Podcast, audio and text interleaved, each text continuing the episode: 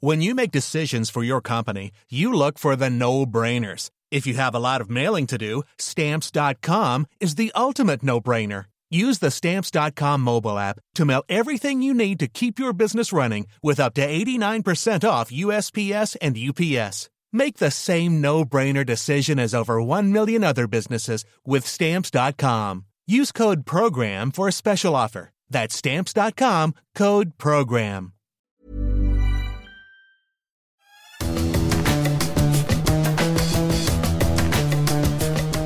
Salut les fous du volant, on est très heureux de vous retrouver pour euh, votre podcast 100% consacré à la Formule 1. On est à peine en train de se remettre du décalage horaire euh, de euh, l'Australie. Ça va Stéphane? T'es recalé Oui, bah, facilement hein, quand même, on va dire.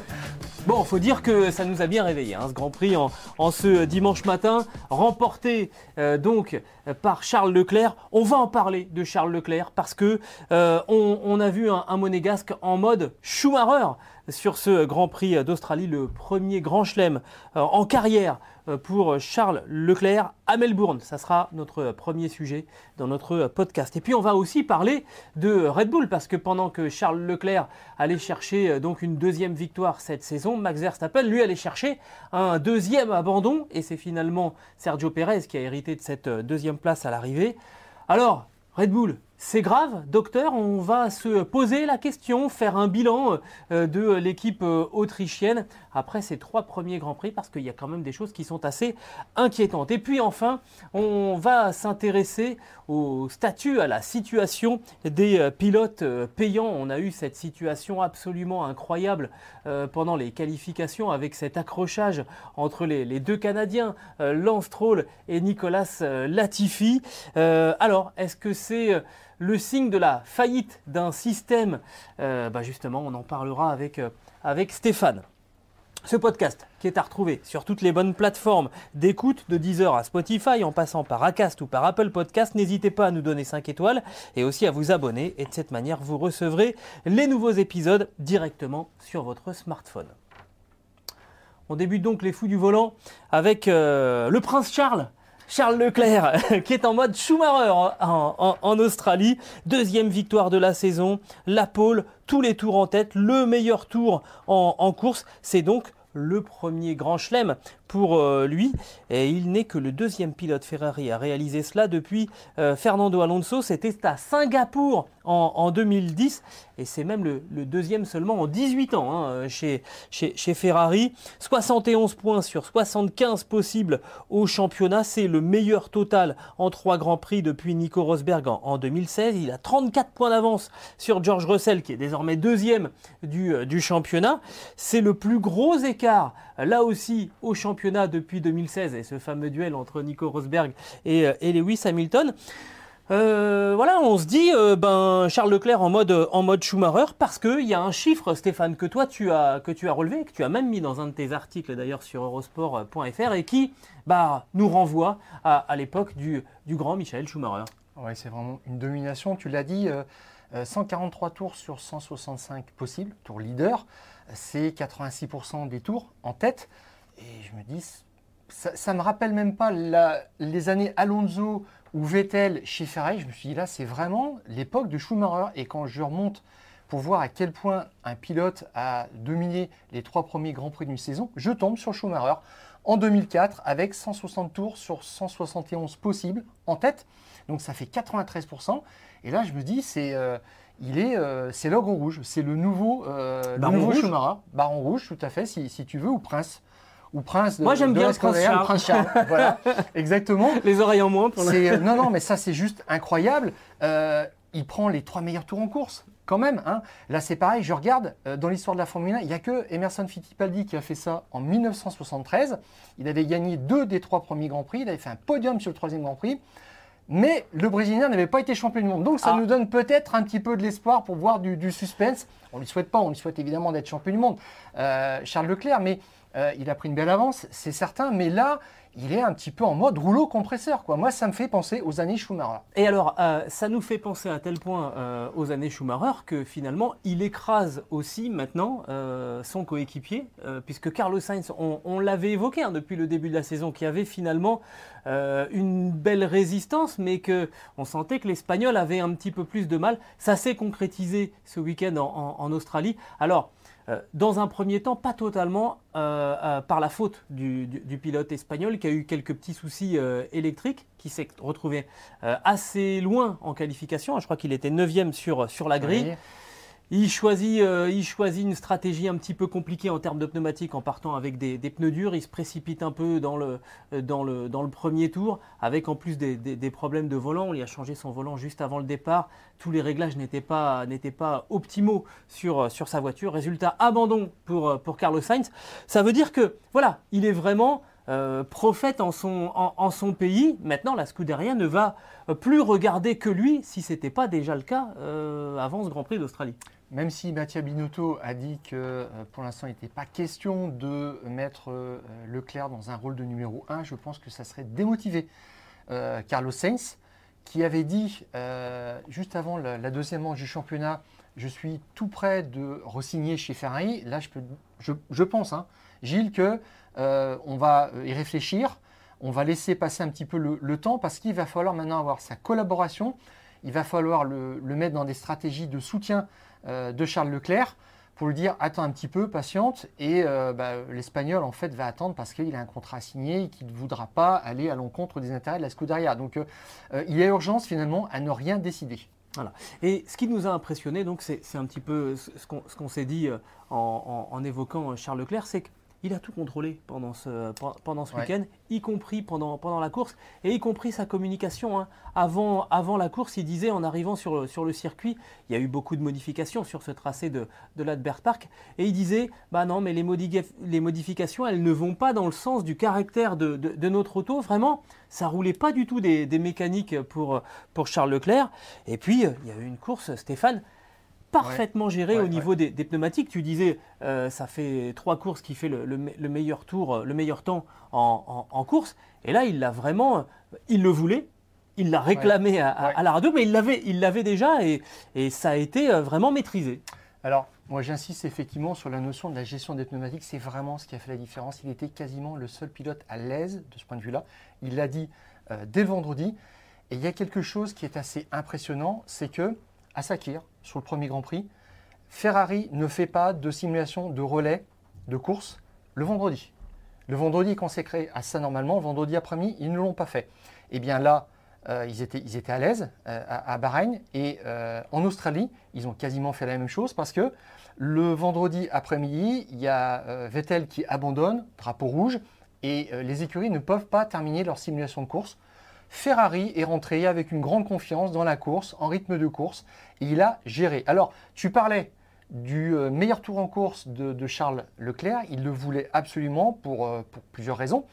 Moi, je note qu'il euh, le voulait surtout, et il l'a fait de façon intelligente. Quand je regarde les tours qu'il a déroulés sur, sur ses meilleurs tours, il fait meilleur tour au tour 31, au tour 33, 36, 38, c'est-à-dire un temps fort, et un temps de relâche pour gérer les pneus, pour ne pas les surchauffer, pour ne pas créer de grainage, etc. Et on y retourne.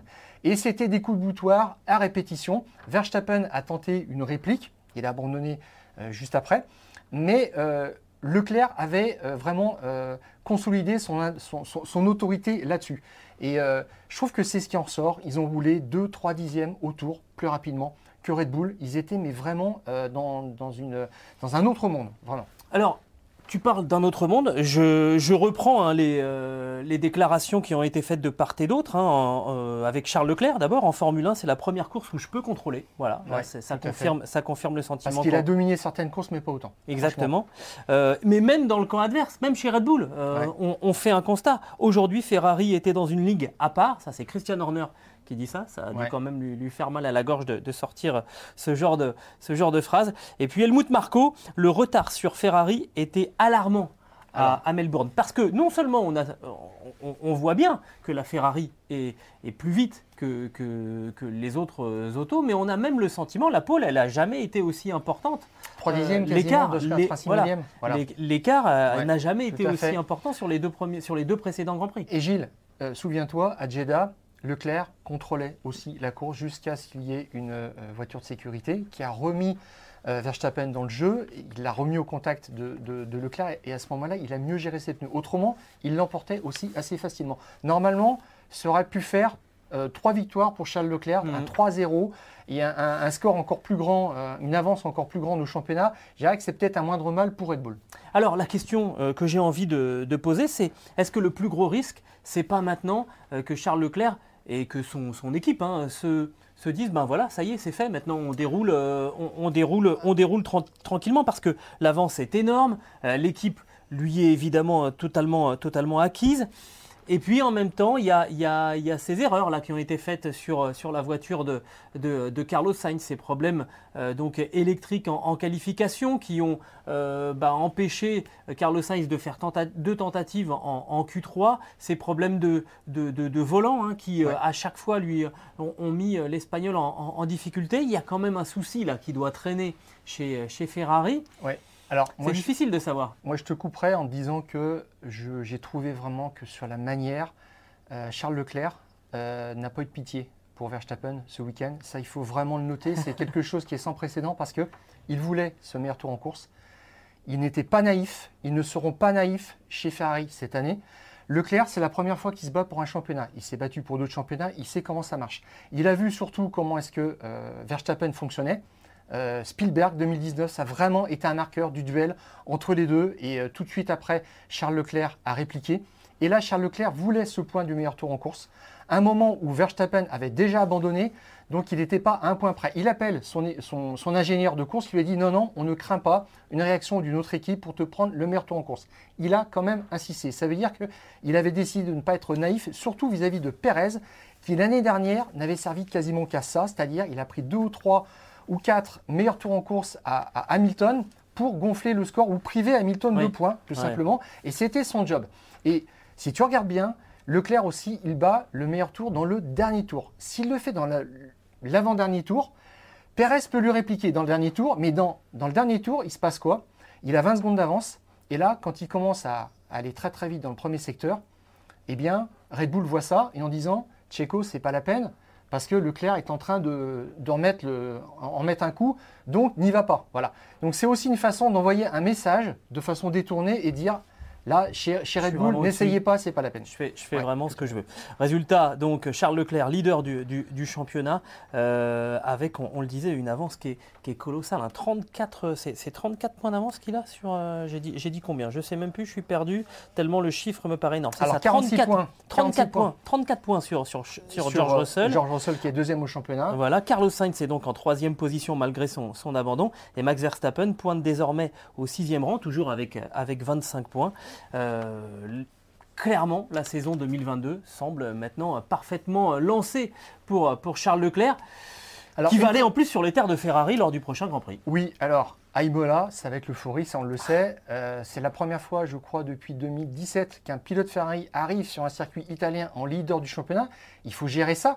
Mais euh, Charles Leclerc connaît ça aussi. En 2019, il venait de gagner, n'est-ce ouais. pas? Dans des circonstances extrêmement dramatiques. Euh, aussi la, la mort ouais. du jeune pilote français euh, Antoine Hubert, euh, son, son, copain. Et il avait géré ça très très bien puisqu'il l'avait emporté. Alors, moi la question que, que je me pose, qu'on se pose tous, c'est est-ce que Charles Leclerc n'est pas parti pour prendre le large? Et là, moi ce que je vois surtout au programme d'Imola, c'est qu'il y a une course sprint avec un nouveau format, des points pour les 8 premiers, 8 points pour le vainqueur, etc., jusqu'à 1 point pour le huitième. Je n'imagine pas une seconde un problème technique encore pour Verstappen. Ça ferait 8 points de plus pour Leclerc. Verstappen qui partirait dernier le dimanche. Ça ferait potentiellement 26 points de plus pour euh, Charles Leclerc avec un reliquat de points évidemment pour, pour euh, Verstappen. Mais là, on, on, se retrouve dans un cas de figure où on rajoute en fait des formats de compétition, on rajoute des points et qui vont profiter qu'à un pilote qui est dominant. Alors, peut-être qu'effectivement, après Imola, on se dira, là c'est plié, on verra, mais il y a un petit danger de ce point de vue-là. Euh, C'est comme si je dirais, on a on décidait de, de rajouter un point de plus en fait à Charles Leclerc quand euh, il mène un, un tour euh, en tête. Donc euh, ça voudrait dire que là il est parti peut-être pour s'envoler. J'espère que la, la course de, d'Imola va rééquilibrer un petit peu ça parce qu'autrement là vraiment c'est euh, c'est le boulevard. Exactement, on verra ça. Ce qui est certain, euh, c'est à la fois que Charles Leclerc arrivera en leader du championnat à Imola et qu'il en repartira Oui. aussi leader, quoi qu'il euh, quoi, quoi qu'il arrive, parce que si on, si on additionne euh, les points de, de- de- de la victoire euh, du Grand Prix et ceux de, de la course sprint, de toute façon, Ça fait pas 34 points. Voilà, exactement. Ça ferait juste. Voilà, donc de toute total. façon, il, en- il repartira d'Imola en tête du, du championnat. Vraiment impressionnant. Voilà pourquoi on, on pense que bah, ce début de saison, c'est un Charles Leclerc en mode Choumi.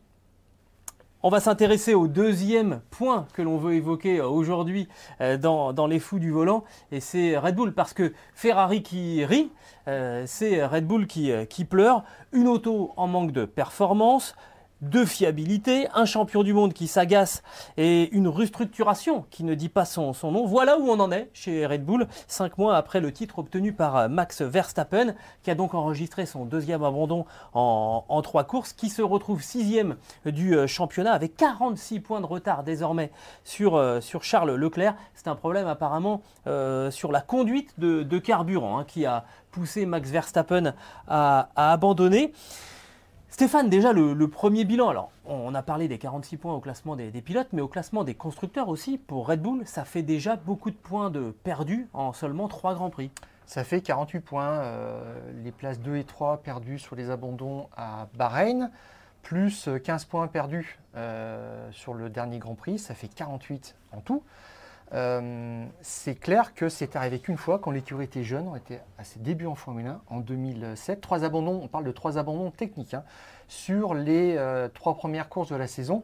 Donc là, c'est clair que c'est un petit peu, on est un peu en mode panique chez, chez Red Bull. Et d'ailleurs, on l'admet euh, clairement, il y, y a des choses à revoir à tous les niveaux. Exactement. Alors, il y a des, il y a des citations, hein, euh, il s'est un, petit peu, euh, un petit peu épanché quand même, euh, Max Verstappen, devant les, devant les caméras. C'est inacceptable. Quand on veut se battre pour le championnat, ça ne peut pas marcher comme ça, a dit le champion du monde. Je n'accepte pas la situation. Il faut qu'on travaille. 46 points, c'est un énorme écart. Il nous faut une voiture plus rapide que la leur. Parle évidemment de Ferrari. Et on ne l'a pas pour l'instant. Ça va être compliqué. C'est comme ça. Je ne peux pas changer la situation. C'est à l'équipe euh, de faire évoluer les choses. Nous devons terminer les, courses. Ça veut dire qu'il est dur, qu'il met la pression sur, euh, sur son équipe. Euh, voilà, quand on a un champion du monde euh, de la trempe de, de- de Max Verstappen, ben derrière il faut, il faut s'attendre à prendre un petit peu euh, une soufflante et c'est ce que c'est ce qu'a fait plus ou moins le Néerlandais là après ce, après Ah ce ouais. Grand Prix. hein. Si, si tu regardes bien, ça veut dire le problème ne vient pas de moi. Oui. J'attends euh, de la fiabilité, de la perfo, de, de l'écurie. Mais moi, pour moi, c'est j'ai fait ma part du job. Et pas pense faux. que- Il a pas fait Exactement, d'erreur. Exactement, tout à fait. Donc là, gros coup de pression quand même, de temps en temps. Schumacher savait le faire. Pas de la même façon publiquement. Alonso le faisait, Vettel aussi un petit peu. Mais là, il va. C'est pas qu'il va assez loin parce que c'est quand même assez mesuré. C'est un constat. Il parle à chaud, mais il dit que c'est vrai que c'est pas euh, acceptable quand on veut se battre pour le championnat. C'est clair. Maintenant, on sait qu'ils vont réagir. Mais euh, il y a beaucoup de chantiers ouverts. Le premier, c'est la fiabilité. Il y a beaucoup de choses qui sont, euh, qui sont améliorées.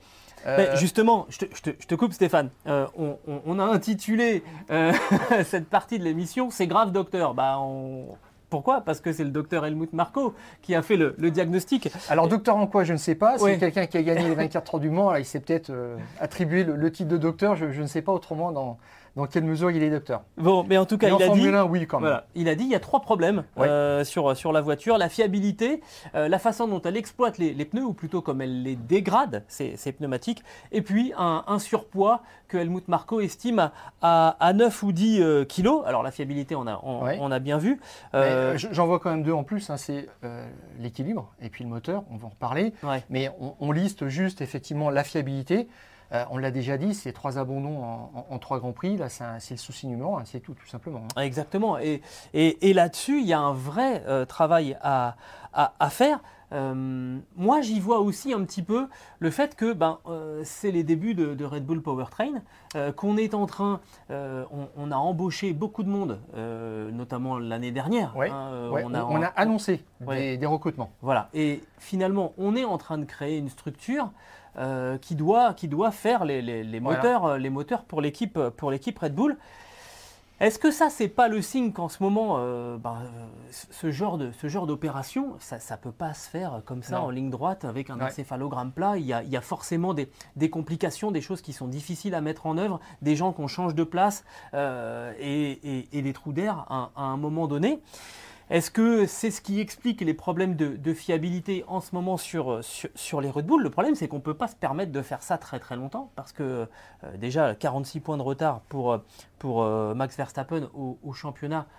On se dit que ça commence à faire vraiment, vraiment beaucoup, mais il y a un moment où euh, carrément c'est plus, plus, jouable. c'est assez, c'est assez inquiétant. Alors du point de vue de moteur, je précise une chose, effectivement, c'est que Red Bull le dit très très bien. Si aujourd'hui on nous donnait les moteurs Honda, on ne saurait pas les faire fonctionner, tout le savoir-faire. Et du côté des Japonais, et d'ailleurs ce moteur qui a causé un souci, il est reparti tout de suite au Japon. Euh, bon, il n'avait pas tellement de chemin à faire. Là, ils vont peut-être avoir un diagnostic assez, assez rapidement, une solution. Mais euh, Red Bull se charge de l'exploitation et de la gestion de tout ce qui est récupération d'énergie à Hamilton Keynes. En attendant de construire une usine, ils ont annoncé des recrutements l'année dernière, ça se met en place progressivement, mais le boss de Red Bull Powertrain n'est pas encore arrivé dans les locaux. Il arrivera, si j'ai bien noté, le 24 mai, c'est-à-dire dans un mois et demi à peu près.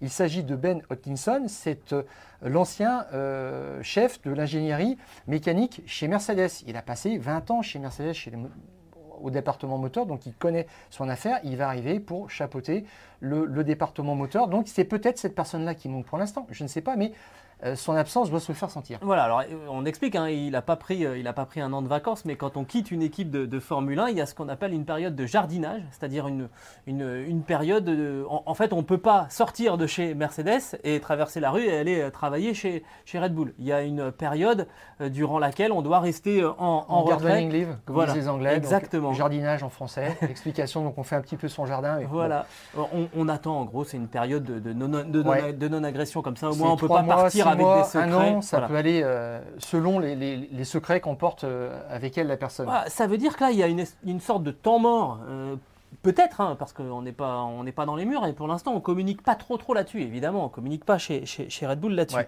Donc, c'est quand même le signe qu'il se passe des choses en, interne. Oui, tout à fait. Il y a aussi, puis on, reviendra après sur, sur les autres. Alors, le, départ, enfin le départ, non, tu vois, c'est un, un, lapsus révélateur. on annonce aussi que que Guillaume Roquelin, qui était l'ingénieur de piste de Sébastien Vettel lors des quatre titres de champion du monde du pilote allemand, qui était devenu responsable de l'ingénierie chez, euh, chez, Red Bull, va quitter son, a quitté son poste en fait à la fin du Grand Prix euh, d'Australie et qui va s'occuper euh, des jeunes pilotes chez Red Bull. comment vous dire que ça n'a pas l'air d'être une véritable promotion. non, mais après, il a donné 15 ans vraiment quasiment au quotidien voilà, pour Red Bull. Donc Est-ce que c'est son choix envie de prendre du recul Peut-être. C'est clair. Et son poste va être euh, pris par Giampiero Lambiase, qui est en fait l'ingénieur de course de euh, Max Verstappen, qui va donc encore plus faire les stratégies de course aussi de Sergio Perez. C'est sûr. On en parle. bon, mais c'est quand même des quand même des personnages euh, déterminants qu'on est, en train de, est en train de changer là dans, dans de connaissances chez, Red Bull. Tout à fait. On, se met un petit peu à découvert quand euh, on fait un shift comme ça et euh, c'est une perte sèche, quoi qu'il arrive. De toute façon, c'est même si on remplace par quelqu'un qui est très expérimenté, c'est quelqu'un qui avait un apport. Donc on verra aussi comment est-ce que ça fonctionne. Bon. Mais euh, voilà. Pour en revenir, pour en revenir au problème. Alors les pneus, mis en exergue rapidement. par le docteur Helmut ah Marco, les, pneus, voilà. l'usure des pneus. Pour faire court, voilà, grainage à l'avant et, température de, fenêtre de fonctionnement idéal des pneumatiques beaucoup plus restreinte que euh, chez euh, Ferrari. Et je me demande même si ce n'est pas le cas aussi par rapport à, Mercedes. Oui, Quand tu vois ce qu'arrive à faire George Russell. Alors sachant que ça peut se voir encore plus sur des types de pneus différents et spécialement à Melbourne où on avait trois types de pneus sur quatre euh, crans différents. On avait C2 et C3 pour le dur et le médium et C5 pour le tendre. Alors c'était une fenêtre qui voilà, c'est ça.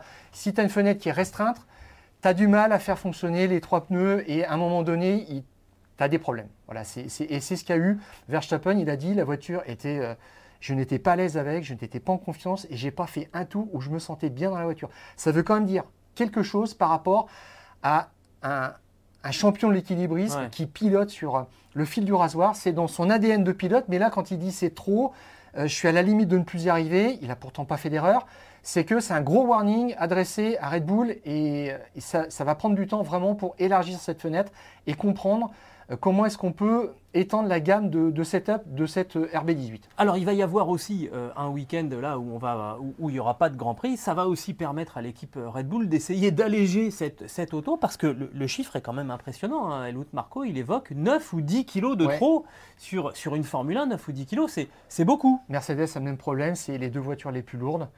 Chez Alpine, ils ont dit qu'il leur faudrait 5 ou 6 Grands Prix avant de descendre sous le poids limite qui est de 698 kg. Donc euh, il y a beaucoup de, renforcement de, des structures de, sécurité, de choses comme ça. Euh, bon, ben, tout ça, ça se paye sur la balance. Euh, c'était difficile de faire une voiture au poids, ce qui est assez incroyable parce que historiquement, une écurie, c'est quand même bah peser chaque pièce et construire et savoir. Mais optimiser. À, 100 grammes près, combien va mm. peser sa voiture. Et donc, ils ont fabriqué une voiture qu'ils savaient trop lourde dans toutes les équipes ce, qui est, ce, qui est assez, euh, ce qui est assez impressionnant. Euh, et une des contraintes, c'est que pour alléger une, une, voiture, il faut changer euh, ben, des, des, alliages. Évidemment, on peut essayer d'enlever des choses, mais il n'y a, rien, a rien de superflu dans une, dans une Formule 1. Il faut changer des alliages. Ça coûte beaucoup d'argent et on en revient à ce cap budgétaire qui pose beaucoup de soucis en ce moment aux, aux équipes et qui finalement eh ben, va peut-être aussi euh, dans le sens des équipes qui savent depuis des années faire avec moins d'argent parce qu'elles avaient déjà moins d'argent. Oui, tout à fait. Et le cinquième point, on avait noté le moteur, on a parlé un petit peu de ce côté-là en termes de fiabilité. Euh, sur la dernière euh, course en Arabie Saoudite, le Honda Red Bull mettait 20 km/h en pointe au Ferrari. Apparemment, à Melbourne, il se dit que Ferrari aurait débloqué 5 chevaux supplémentaires dans euh, le moteur de Leclerc et de Sainz et que c'était euh, une petite réserve qu'ils avaient. Ils ont fait les deux grands prix un petit peu prudemment. Je crois qu'il y avait un nouveau diffuseur corrigé pour Melbourne du côté de Ferrari. Puis là, on avait une petite bonne secrète dont on n'était pas obligé de parler à l'FIA parce qu'on doit déclarer les évolutions principales le jeudi avant, euh, avant les premiers essais. Et, donc, ils avaient une petite réserve. Et souvenez-vous, euh, pendant les essais hivernaux, Ferrari avait été aussi assez prudent en disant qu'ils allaient pas à pas et qu'il euh, débloquait progressivement le, potentiel de, la voiture qui était déjà assez extraordinaire. 5 chevaux, c'est quand même pas rien dans, euh, dans un moteur. C'est pas rien, je pense que ça leur permet aussi de voir euh, quel est l'effet en fait de, de, ces 5 chevaux supplémentaires sur l'usure. Si, c'est avéré, parce que c'est une rumeur, apparemment c'est un secret qui a été vanté à l'intérieur de, à l'extérieur de, Ferrari, du réparto corsé. Mais si c'est ça, ça veut dire que Là, ils sont, mais ils jouent sur du velours. Hein. ça veut dire que Red Bull est encore plus en, difficulté. Stéphane, tu voulais dire un mot quand même, parce que Sergio Pérez est allé chercher la, deuxième place à 20 secondes euh, euh, de, Charles Leclerc. Et Sergio Pérez, il a de nouveau joué un peu les, poissons pilotes, et notamment en, qualification. Hein, en qualification, voilà, il, a servi de cobaye encore. On lui a demandé quand même de faire trois tours de chauffe en Q3 avant de se lancer euh, dans son, dans son tour rapide.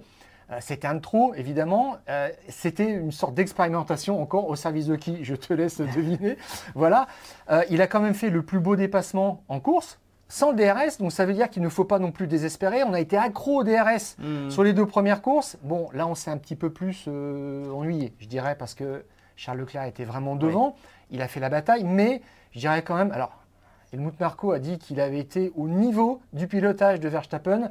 Il était quand même assez loin et il a quand même guerroyé pour euh, mettre derrière lui les, Mercedes qui sont quand même pas au mieux euh, en ce moment. Donc euh, bon, il a juste fait le job, il a assuré et c'est peut-être pas non plus une bonne nouvelle pour, euh, pour Pierre Gasly. Non, c'est clair. Mais bon, c'est un circuit qui lui réussissait euh, toujours très mal à, Sergio Perez, Melbourne. Bon, voilà, il, ramène une, deuxième place, ce qui lui permet de pointer désormais au quatrième rang du championnat des, pilotes. Devant Max Verstappen, il n'y en a pas eu beaucoup des coéquipiers du Néerlandais qui ont été, devant lui euh, au championnat. Ça tombe bien, on va justement parler de, pilotes qui ont plutôt tendance à souffrir par rapport à leur, à coéquipier. Euh, des pilotes payants en Formule 1, il y en a. On a quand même le sentiment qu'on est en train d'arriver au bout d'un système. D'abord, évidemment, ça a commencé en, 2022 euh, avec Nicolas Mazepin qui a été écarté de chez, de chez parce que le, sponsor paternel russe, en l'occurrence, était euh, lui-même persona non grata en, en, Formule 1. Et puis, il y a eu ce week-end cet accrochage en, Q3, assez en Q1, pardon, parce qu'on n'a jamais vu Nicolas Latifi et ensemble en, qui 3 euh, et qui nous a quelque part obligé à faire, euh, à faire un bilan euh, bah, de, ces, de ces pilotes qui sont, qui sont payants et qui sont quand même régulièrement un petit peu dépassés par les performances de, de leurs autos. On va essayer de pas tirer sur l'ambulance parce qu'habituellement les ambulances roulent vite déjà. Et puis dire aussi à nos amis canadiens francophones qui nous écoutent qu'on adore le Canada. Mais là les deux exemples qu'on a sous, le, coude, ils sont canadiens, Lance On a eu Jacques Villeneuve mais euh, et Nicolas Latifi. Voilà, bah, on a, on, a l'opposé inverse sur la grille de, de départ. Aucun point pour, pour les deux Canadiens depuis le, le, début de la, de la saison. On, on, va faire le bilan d'abord de, de Lance Troll qui, donc à, à 23 ans, s'est fait dominer déjà cette saison. Alors non, pas par un coéquipier, mais par deux coéquipiers. Ça, c'est quand même un, un, exploit en trois Grands Prix. Euh, dominé par Nico Hülkenberg euh, parce que Sébastien Vettel, Covidé, euh, ne pouvait pas rouler. Du coup, Nico Hülkenberg arrive, monte dans la voiture, va le vendredi, Voilà. il va plus vite le il va plus vite. Bon, ok. meilleur résultat cette saison pour Lance Troll, c'est donc une douzième place obtenue à la fois à Bahreïn et, et en Australie.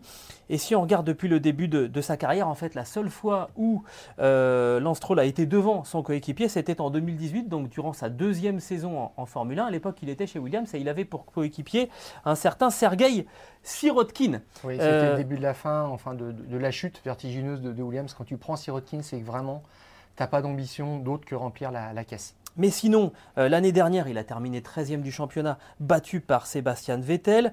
Euh, en 2020, c'est sans doute la, plus belle saison que le Canadien a fait avec, ses deux podiums. Il avait terminé deuxième, 11e pardon, du, championnat avec 75 points, mais battu quand même par Sergio Perez à l'époque, qui était son coéquipier, qui lui avait terminé quatrième avec 125 points. Et vous pouvez remonter comme ça.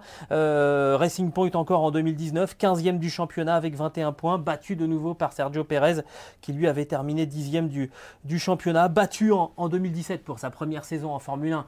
Là, il n'y a, pas, euh, a pas de scandale, il avait terminé 12e, euh, mais battu par, euh, par Felipe Massa. Lance Stroll, c'est évidemment le fils de Lorenz Stroll qui a donc racheté Racing Point pour en faire Aston Martin.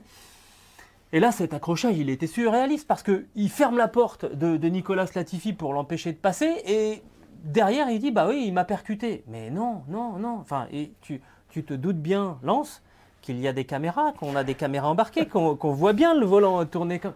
C'est-à-dire que. le petit coup d'œil dans le rétro, surtout pour bien checker qu'il est à droite. Voilà. ce qui, ce qui m'ennuie, c'est qu'en termes de performance, euh, ça ne va, pas dans, ça va pas dans le bon sens. Et que deux, on sent qu'il y, a un manque de, de, lucidité, qu'il est en difficulté, ce, ce, C'est le côté obscur de l'argent. Euh, à la base, Lance Stroll, c'est un pilote talentueux. Il a été champion de GP3, donc on ne peut pas très bon coup de voilà, dire que on, est mauvais en gagnant le, championnat GP3 vraiment, mais sauf que après il décide de, sauter l'échelon GP2 et de faire des tests qui sont très coûteux. On a parlé d'un investissement de 80 millions d'euros. Alors je ne sais pas si c'était l'investissement du père Stroll chez Williams plus le coût des essais, mais euh, pendant que le championnat du monde se déroulait, euh, en 2016, Stroll roulait déjà avec une ancienne voiture, limait le, bitume.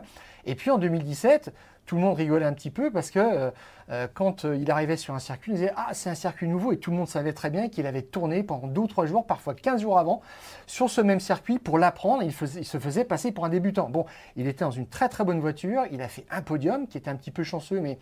il faut le faire troisième, à Bakou, il hmm. faut le faire. Voilà, il a fait aussi une pole position en Turquie l'année dernière, donc c'est pas rien. Mais le garçon est assez blasé et il attend une chose en fait, c'est que sa voiture soit meilleure, tout simplement. Et puis euh, si, euh, si ça marche pas, il ne fait pas spécialement euh, d'efforts. ce que je trouve dommage parce que c'est pas la bonne démarche. On ne peut pas arriver en Formule 1 et espérer être champion du monde avec une mentalité pareille. C'est tout. Alors, en Q1, il a fait du stroll, tout simplement, c'est-à-dire qu'il occupe la piste, il veut avoir Latifi derrière lui parce qu'il estime que sa voiture a un meilleur potentiel. On est à deux minutes de la fermeture de la séance. Ça veut dire qu'il veut faire un tour de préparation avant de se lancer dans un tour rapide. et euh, il va voir Latifi derrière lui tranquillement, c'est tout. Donc quand Latifi essaie de le dépasser, ben, il met un coup de volant pour dire ça. non. Donc c'est le truc habituel, sauf que là, il s'y est pris un petit peu trop tard, il s'est loupé. Et je trouve que là, Latifi a mal joué parce qu'il fallait y aller, mais franco. Quoi. Mm. Il fallait. euh, Ah, C'est-à-dire qu'on lui met trois places de pénalité sur la grille, Ouais, mais de toute façon, euh, ben voilà, on, savait que ça n'aurait aucun effet. Donc il faut au moins euh, lui imposer de partir de la pit lane ou lui imposer même un- une pénalité en temps à valoir sur la, sur la course. Il faut lui casser sa course. Il n'y a pas autre chose que ça parce qu'il va recommencer. C'est tout. Alors il a pris quand même deux points de pénalité sur sa super licence. Donc il en est à 7 points de, de retrait sur, Sur les 12. 12 possibles. Attention parce que euh, on est dans une saison à 23 euh, Grands Prix, donc ça peut aller très très vite. Et je dirais qu'il n'a plus que 4 jokers, parce que sur le cinquième, eh bien, il y a une suspension automatique qui tombera. Donc je pense qu'il va falloir qu'il se calme très vite, le garçon. On va parler aussi de Nicolas Latifi, alors qui n'est pas du tout euh, le même genre de, de- de caractère, hein, beaucoup plus discret, on a presque envie de dire beaucoup plus, beaucoup plus avenant. Euh, alors, n'a pas eu de chance, Nicolas Latifi, il est arrivé en Formule 1, coéquipier de chez George Russell, chez, Williams.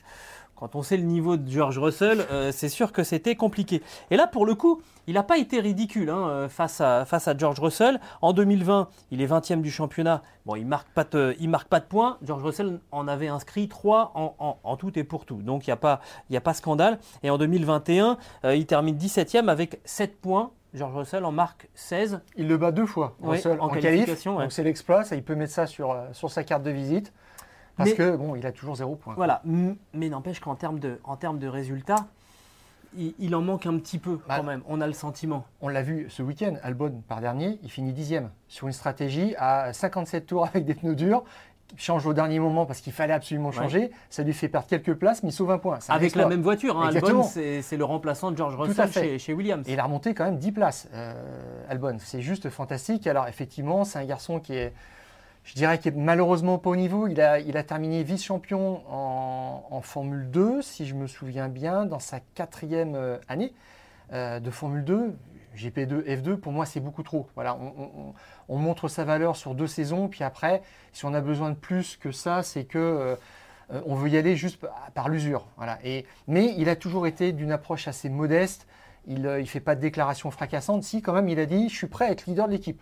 Alors, ça, je trouve ça fantastique. Non, bah, il avait raison. Sur le, Oui. sur le papier, ça aurait Oui. dû être lui, vu qu'il était déjà là et que. Albon arrivait. Albon- Bon, mais ça n'a pas fait long feu. hein. Albon, il a quand même rapidement pris la- pris l'ascendant. C'est ça, c'est ça. Et puis euh, malheureusement aussi, c'est que euh, quand on pense à Latifi, on pense à Abu Dhabi euh, 2021, forcément des crashs, euh, deux crashs aussi, je crois que c'était à, à Bahreïn. Donc des choses un petit peu euh, euh, embarrassantes. Euh, ça commence à faire un CV euh, assez lourd, hein, euh, tu un vois, passif assez important. Et tu vois, Stéphane, la, la question que je me pose, on, comprend bien, il y a des pilotes payants en Formule 1 parce que les équipes ont besoin aussi de, financement. Mais on a un exemple parfait cette saison avec donc le remplacement de Nicolas Mazepin qui était vraiment l'archétype du pilote payant hein, puisque, le, père sponsorise euh, l'équipe. Euh, et avec les, histoires internationales et donc euh, le, fait que Nicolas Mazepin se, se- se retire, on fait venir Kevin Magnussen. Est-ce que la situation financière aujourd'hui de Haas est moins bonne avec les bons résultats de Kevin Magnussen euh, qu'elle n'était euh, sans résultat, mais avec le financement euh, du père Mazepin je pose sérieusement la question et je, ça, remet en fait, ça remet totalement sur la table le, business plan de faire venir un pilote payant. Je trouve que c'est la démonstration qu'il vaut mieux avoir un pilote qui va chercher des points. Euh, oui, euh, on le sait, Gilles, mais tout ça, c'est le, le système. Alors, je, je précise une chose les deux crashs cette année de Latifi sur un même Grand Prix, c'était euh, en Arabie Saoudite. En Arabie Saoudite. Voilà. Tout à fait. Alors, le souci, effectivement, on en a parlé, Sirotkin chez Williams, on sait que ça va rien donner. Latifi, c'est pareil, un pilote ne va pas se révéler comme ça après avoir été assez moyen dans la catégorie inférieure. Lance, avait, Lance Stroll avait du talent, mais il a voulu précipiter les choses. Et moi, pour moi, la, la super licence est ouverte à, des, à trop de pilotes en Formule 1, tout simplement. Et euh, on a un garçon comme euh, Oscar Piastri qui ne roule pas, qui est champion euh, en, en- en Formule 2. On va, on va en reparler. Tiens, tu- on, Mais bah, c'est- on c'est peut un vrai- attaquer. C'est un vrai souci. Alors, Stroll, Latifi font partie de ces pilotes qui n'ont pas leur place en Formule 1, il faut être honnête. Euh, c'est clair, ils permettent à une écurie de survivre, mais pas plus que ça. Mazepin aurait dû être cette année le troisième pilote, aussi payant, mais euh, sans capable d'apporter des résultats décents à une équipe. Et pendant ce temps-là, il y a des pilotes qui sont à la porte de la Formule 1, qui frappent à la porte avec un gros palmarès et qui vont rouler peut-être euh, plus tard. Bah, on va voir. Un petit peu cette année, peut-être l'an prochain en tant que titulaire, mais on ne sait pas. Tu as prononcé un nom, on va en parler. Oscar Piastri, australien, 21 ans, euh, champion en 2019 euh, de l'Eurocup Formule Renault, champion l'année suivante en Formule 3 et en 2021 champion de, Formule 2. La voie, elle était toute tracée. Il fallait un volant en Formule 1 pour Oscar Piastri cette, cette saison. Alors il est dans le giron d'Alpine. Le problème, c'est qu'il n'y a pas d'équipe client euh, pour euh, Renault ou pour, ou pour Il peut rouler chez McLaren quand même cette année parce qu'ils ont conclu un deal chez Alpine. Je pense qu'ils essaient de le faire rouler, lui donner une expérience le plus vite possible pour le mettre dans la voiture l'an prochain, c'est l'objectif. Rappelez-vous, hein, l'année dernière, Laurent Rossi annonçait Oscar Piastri comme le successeur de Fernando Alonso. Oui, hein, oui, tout à fait. Non, mais je pense qu'on parle de ce calibre-là. Clairement, on a eu des Alonso, euh, Vettel, Hamilton, Verstappen, et le prochain gros crack qui va arriver, c'est Piastri. Ça, il n'y a pas de problème là-dessus. Et euh, alors, ce que je regrette, moi, juste simplement, c'est que euh, on parlait de quatre vendredis matin de séances libres obligatoires pour des jeunes pilotes dans les équipes cette année. On a fait euh, machine arrière, on n'en aura que deux, c'est un petit peu dommage. Et en seconde partie de saison, ces jeunes-là ont besoin de rouler absolument. Et Piastri, on est impatient de le voir. Il a fait déjà des tests, hein, jeune pilote à Abu Dhabi en fin de saison dernière, etc. Il est déjà monté dans la voiture, mais Là maintenant, il faut aller plus loin parce qu'il est champion de F2 et on ne peut pas le laisser comme ça là où il est. Exactement, on a le sentiment que ça, ça végète un petit peu. Alors, on a un tout jeune pilote, on a parlé alors, de Oscar Piastri. J'ajouterais aussi que, euh, alors c'est quelqu'un, on parle, euh, juste pour euh, un petit peu parler de son caractère et de son approche de la course, c'est un pilote qui est très très pro, qui est très mûr dans, sa démarche, dans son approche, dans son éthique de travail. Il est managé par Mark Weber qui lui donne toutes les clés aussi, qui lui présente les bonnes personnes euh, dans le paddock pour euh, bah, financer sa carrière, pour l'aider, pour l'accompagner, etc. Parce qu'il y a tout un environnement aussi, c'est un coach mental, c'est de la préparation physique, c'est plein de choses. Et un pilote peut se perdre vraiment, même avec un gros potentiel, s'il est mal entouré. Donc là-dessus, je pense que c'est déjà cadré et on ne va pas le gâcher. Le grand talent du futur, il est chez Alpine et Alpine veut le garder. Je pense, le, le, ils l'ont signé pour quelques années. Mhm. On va voir ce que ça donne. Alors, il n'y a pas que Oscar Piastri. Non. Voilà, il y a bah alors, alors, tu m'en parles souvent. Voilà, Nick De Vries. bien sûr. Alors, on n'est plus tout à fait dans la même catégorie d'âge. Hein. Euh, Oscar Piastri, on l'a dit, il a 21 ans. Nick De Vries, il en a 27. Est-ce qu'on peut encore considérer qu'un pilote euh, est un espoir pour la Formule 1 quand on a 27 ans? C'est-à-dire qu'on est déjà plus âgé que l'actuel champion, champion du monde euh, c'est peut-être un contre-exemple que je donne. Mais Nick De Vries, euh, il a donc 27 ans, il a été champion euh, pareil en Formule, en Formule Renault, il a été champion de Formule 2 en, 2019, il a été champion en Formule E l'année dernière, en Formule champion électrique. Du monde. Champion du monde, c'était le, premier, le premier exercice labellisé par, par la FIA. Il a aussi remporté une victoire en, endurance en catégorie LMP2 et pour avoir commenté quand même pas mal de courses euh, d'endurance, il y a un impact à chaque fois qu'il monte dans, la voiture, euh, dans, le euh, Racing Netherlands, l'équipe néerlandaise d'endurance, il, y a, il y a un impact de Vries voilà, moi j'aimerais bien voir un pilote comme ça. Bah oui, il a quelques années de plus, mais alors il est pilote, il est pilote de réserve chez, Mercedes. Il a été couvé très longtemps par McLaren qui s'est un petit peu lassé, il s'est fait doubler. Euh, mm. par Lando Norris. Il a été euh, champion de Formule 2, mais dans sa troisième saison, ce qui fait un petit peu beaucoup. C'est un petit peu tardé. Je pense que c'est là qu'il a perdu le. Non, a perdu non, c'est cet hiver surtout, parce qu'il s'est fait doubler par Albon pour le volant euh, chez Williams. C'est Red Bull qui a imposé. Je pense que c'était déjà joué avant. Voilà, c'est ça, des espèces sonnantes et trébuchantes. ils l'ont imposé chez, chez Williams ce qui a mis Toto Wolff dans une colère pas possible, mm. parce qu'il il pensait vraiment faire monter De Vries en Formule 1. C'est on, a envie de voir des gens comme ça. C'est un petit peu chez Red Bull, tu sais, comme ils ont un regret aussi, c'est euh, D'Acosta.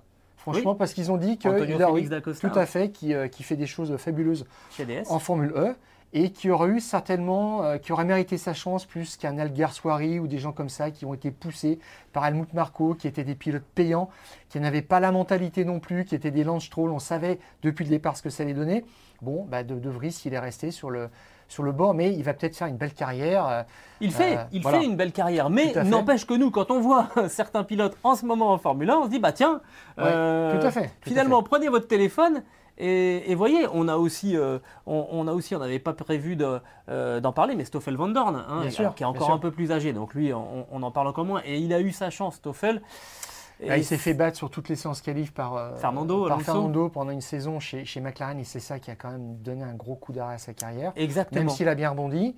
Et euh, il sait Mais ça, aussi, reste, euh, un, voilà, ça reste un super s'investir pilote. dans d'autres catégories et euh, il y a de quoi faire une belle carrière là où il est. Alors, euh, il reste un, un- un exemple. hein. On parle beaucoup des États-Unis. Vous savez qu'il y aura trois grands prix aux États-Unis la saison prochaine. Et bien pourquoi on n'aurait pas fait débuter cette saison un, un jeune Américain euh, Je pense à Colton Herta, euh, Stéphane. On aurait très bien pu le mettre dans un, dans un baquet. Il a été troisième du championnat IndyCar. Il a remporté deux fois euh, les, les 24 heures de Daytona. Autrement dit, il sait plutôt bien s'adapter. Il est tout jeune, Colton Herta. Il a 21, 22 ans, quelque chose comme ça. 22, ans. 22, oui, Voilà. tout à fait. Bon, on aurait pu aussi tenter l'expérience. On pourrait encore tenter l'expérience. ouais. Bah alors, il y a quelque chose qui se monte par rapport à lui parce que l'écurie Andretti veut arriver en Formule 1 en 2024. Mm. Alors, euh, il pilote d'ailleurs chez, chez Andretti, Andretti, ouais. euh, en IndyCar. Euh, disons qu'il a, on, on s'en aperçoit trop tard, mais il aurait peut-être dû suivre un cursus comme celui de Montoya qui a fait ses preuves en Formule 3000, qui est ensuite passé en IndyCar, le temps d'avoir un baquet en, en Formule 1, de prendre un petit peu aussi du, de l'expérience et puis de revenir très très fort. Alors là maintenant, euh, c'est McLaren qui s'occupe de lui, qui a signé un programme de tests et c'est peut-être lui aussi qu'on va voir au volant de la McLaren pendant deux grands prix, deux vendredis matin. Cette année, on verra. Alors, c'est pas pour faire de la provocation parce que il a ses victoires en IndyCar, mais je trouve qu'il lui manque peut-être une saison en Formule 2 pour euh, rentrer dans le moule un petit peu de cet environnement européen où on attend beaucoup de choses de lui. Il a, essayé déjà de piloter en Angleterre, il a fait un petit aller-retour, il était trop jeune, donc il est reparti, euh, il était trop jeune pour les catégories euh, de promotion en Europe, donc il est reparti en Indy Light aux États-Unis, mais je, je trouve que là, il lui manque peut-être quelque chose. Et il devrait peut-être, chez McLaren, dire une saison de Formule 2, ça serait peut-être pas mal pour euh, déjà rentrer un petit peu dans, euh, dans l'ambiance de la Formule 1 en 2023, pourquoi pas, s'il n'a plus rien à prouver en IndyCar. Mais je trouve ça déjà intéressant et j'aimerais que ce soit le pilote américain dont rêve Andretti pour 2024. Oui, et dont on peut tous rêver aussi pour, l'intérêt de la Formule 1. Enfin bref, si vous cherchez, si vous êtes patron d'équipe et que vous cherchez des idées pour euh, euh, mettre des pilotes talentueux en Formule 1, euh, venez écouter les fous du volant. On a, plein d'idées, on peut même faire une émission spéciale et, vous inviter même pour, faire, pour faire une émission. Mais là, je crois qu'il va falloir quand même y réfléchir sérieusement. Voilà Stéphane. Euh, on n'a pas de Grand Prix le week-end prochain. On va pouvoir se reposer un peu parce que quand même euh, l'Australie, ça, a fait, ça a fait mal. Euh, donc on, on se retrouvera la semaine prochaine dans, dans les fous du volant tranquillement pour faire le point et pour se préparer quand même sur ce 4, pour ce quatrième Grand Prix de, de la saison. Direction Imola pour le, le Grand Prix des- d'Émilie-Romagne qui sera donc la quatrième épreuve cette saison, ce podcast qui est à retrouver sur toutes les bonnes plateformes d'écoute, de Deezer à Spotify, en passant par Acast et par Apple Podcast. N'hésitez pas à nous donner 5 étoiles et aussi à vous abonner et de cette manière vous recevrez les nouveaux épisodes des Fous du Volant directement sur votre smartphone. Je crois qu'on a tout dit, en tout cas tout ce qu'on voulait vous dire parce que sinon on pourrait parler pendant des heures. Stéphane, on se retrouve la semaine prochaine et d'ici là, on coupe le contact.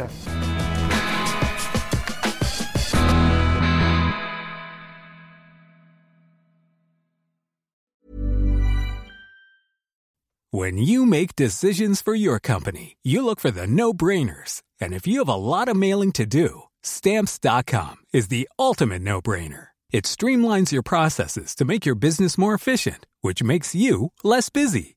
Mail checks, invoices, legal documents, and everything you need to keep your business running with stamps.com. Seamlessly connect with every major marketplace and shopping cart.